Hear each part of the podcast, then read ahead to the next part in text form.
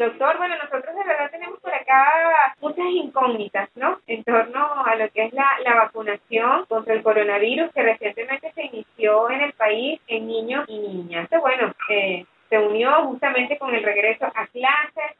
De hecho, bueno, ya hay jornadas que se están anunciando en algunos colegios, pero hay padres que todavía pues están temerosos y no están seguros de si colocar la vacuna o no colocar la vacuna. En primer lugar, una vez más agradecerle a ti y a todos tus oyentes. Sí, la situación en, en la actualidad es con relación a la vacuna de nuestros niños, a la vacunación contra la COVID-19. ¿Qué sucede realmente? Eh, vamos a hablar un poco de las vacunas que tenemos actualmente en nuestro país. Si bien es cierto que hay otras vacunas como la de Pfizer que se está colocando desde hace ya algún tiempo en niños menores de 6 años inclusive, en Venezuela disponemos en la actualidad de dos tipos de vacunas, que son las que llamamos la vacuna china que es la de Sinovac y Sinopharm.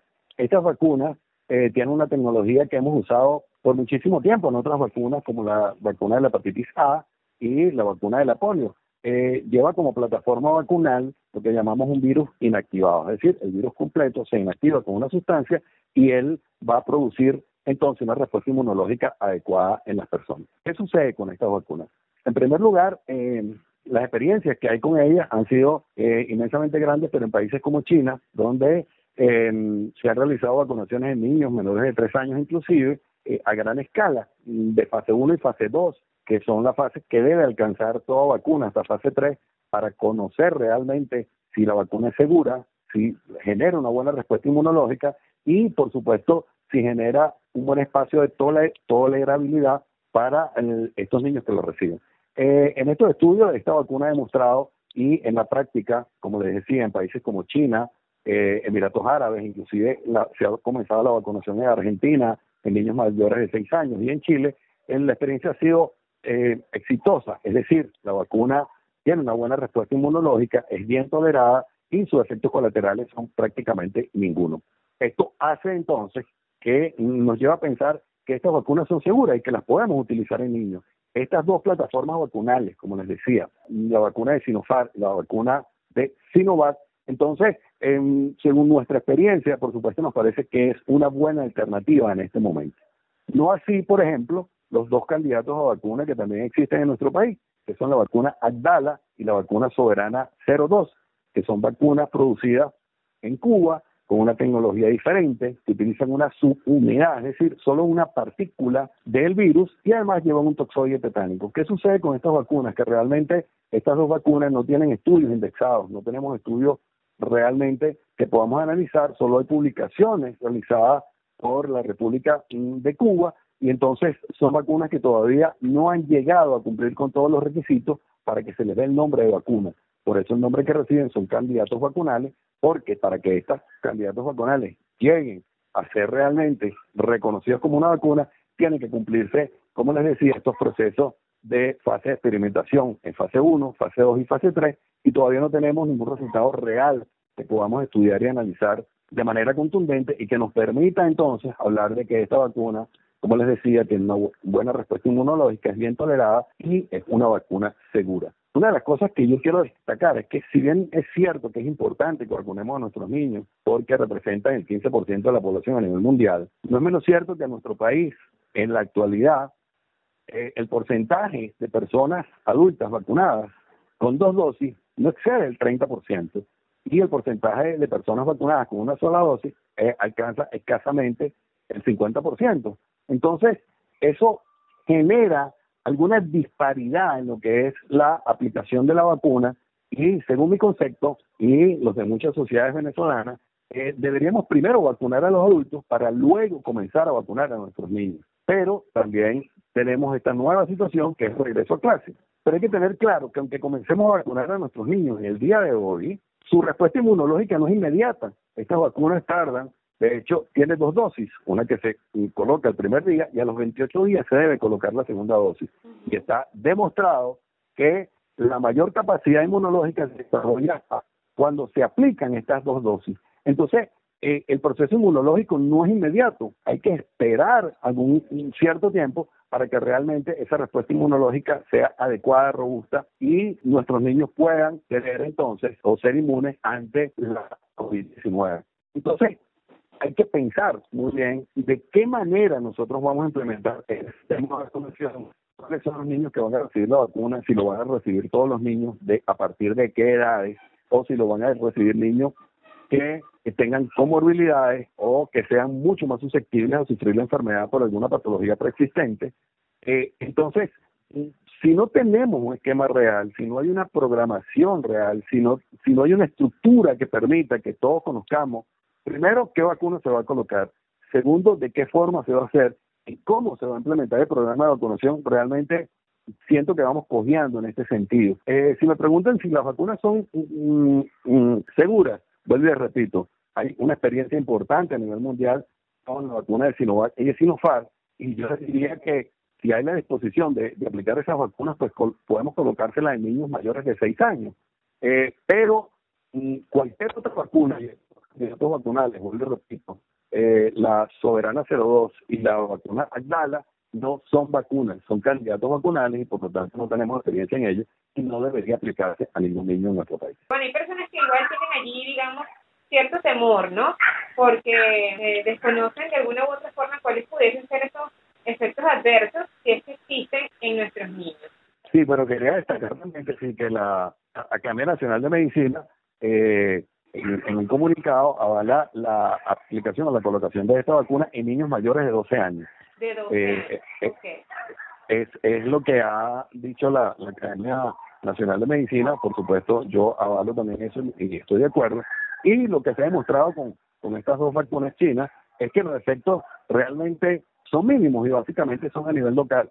El dolor en el sitio de la inyección, alguna febrícula y algún malestar general que no dura más de 48 o 72 horas.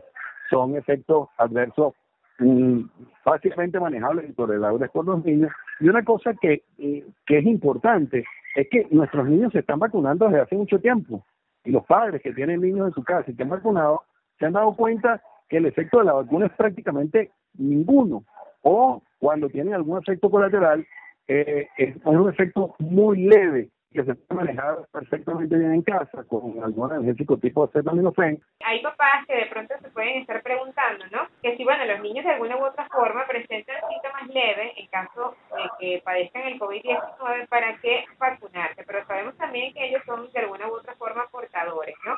¿Su respuesta en este sentido, doctor? Bueno, sí. En primer lugar, eso es una realidad eh, el 85% de los niños va a tener un cuadro leve, moderado, inclusive asintomático. Pero ¿qué sucede? Como también tú lo decías, que también está demostrado que los niños tienen la capacidad de contagiar, es decir, son grandes transmisores de la enfermedad. Inclusive hay algunos estudios que reportan que la transmisibilidad de la enfermedad de la COVID-19 a través de los niños es algo mayor que inclusive la transmisibilidad que se produce eh, con los adultos enfermos o contagiados. Entonces, para poder crear una inmunidad importante y colectiva, lo que llamamos una inmunidad de rebaño, por supuesto que tenemos que inmunizar también a nuestros hijos, a nuestros niños, a nuestros pequeñitos, porque ellos si no se van a convertir en transmisores de la enfermedad. ¿Qué está sucediendo ahorita con el regreso a clases? Que si un niño se contagia dentro del colegio, ese niño va a ir a casa y a lo mejor no va a tener ninguna sintomatología, pero va a tener la posibilidad de contagiar entonces a las personas que viven en casa, bien sea a los hermanos, papá, mamá, a los abuelos, a los vecinos, y entonces esa es la razón por la cual nuestros niños también deben contagiar, eh, vacunarse. Otra de las situaciones importantes que quiero destacar, que la vacuna previene de manera sustancial de la COVID-19 grave y del fallecimiento, y estamos viendo cómo en la actualidad en Venezuela eh, la proporción o el porcentaje de niños que se contagian está entre 6 y el 8%. Si nosotros logramos minimizar este contagio y, por supuesto, eh, hacer que nuestros niños, si en algún momento padecen la enfermedad, por supuesto tengan una enfermedad leve, eso va a ser un gran avance en el control de esta pandemia. Doctor, ¿los niños pueden recibir otras vacunas en simultáneo eh, con, la COVID, con la del COVID-19?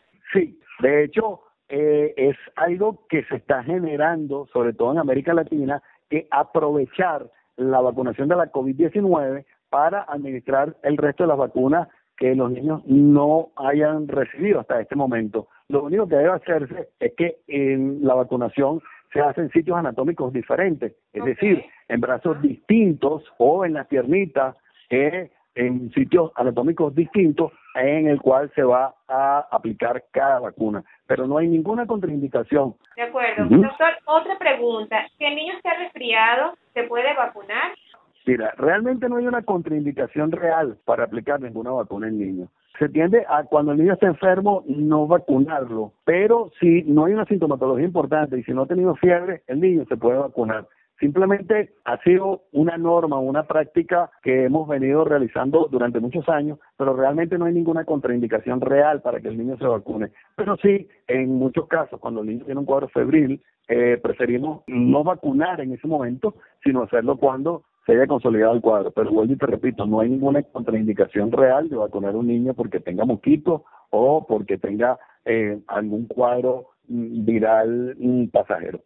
De acuerdo. Eh, doctor, hay algunos padres que suelen suministrar antipiréticos antes de, las vacunas, ¿no? ¿Es conveniente eso en este caso? No, ni en la COVID-19 ni, en ningún esquema de vacunación. Realmente no tiene ninguna indicación de, dar analgésicos ni antipiréticos previo a la vacunación, esperar si realmente hay algún síntoma. Y eh, hay algunos estudios, inclusive, que aunque no son estudios tan contundentes, pero eh, ya están elaborados, que dicen que la administración de acetaminofén puede, en algún caso, disminuir la respuesta inmunológica en los niños. Entonces, no tiene ninguna indicación ni ningún criterio médico eh, aliviar un síntoma que no existe, que aún no ha llegado, porque no podemos tomar eh, acetaminofén antes de salir de la casa porque nos da dolor de cabeza durante el día o en el transcurso del día. Eso no tiene ningún sentido ni ninguna explicación. Si el síntoma aparece, pues tratarlo. Y como les decía, los síntomas son menores, por lo general algún malestar, eh, alguna fiebre leve que podemos controlar en 48 máximo 72 horas posterior a la aplicación de la vacuna. Y creo que, que sería interesante también pues recordarle a, a los oyentes que, bueno, el pediatra de nuestro hijo está allí también para, para darnos respuestas, ¿no? y atender esa, esas dudas que podamos tener todavía en torno a la vacunación en general y especialmente ahorita, bueno, que está ya iniciando la vacunación contra el COVID-19. En el caso, doctor, de esos niños que de pronto tienen alguna condición, ¿cómo, cómo manejarlo? ¿Usted le sugeriría que consultaran directamente con su pediatra o pueden vacunarse de una manera libre? Mira, en primer lugar, es importante ese comentario que hace. Le pedimos a todos, adultos y niños y padres, hablen con su pediatra, busquen un médico de confianza que los oriente, porque se están tomando muchas medidas y se están realizando algunas cosas que realmente cuando yo las veo me asustan un poco, administrando una gran cantidad de medicamentos que no son efectivos, administrando antibióticos que no van a hacer nada contra los virus porque los antibióticos no tienen ninguna efectividad contra los virus.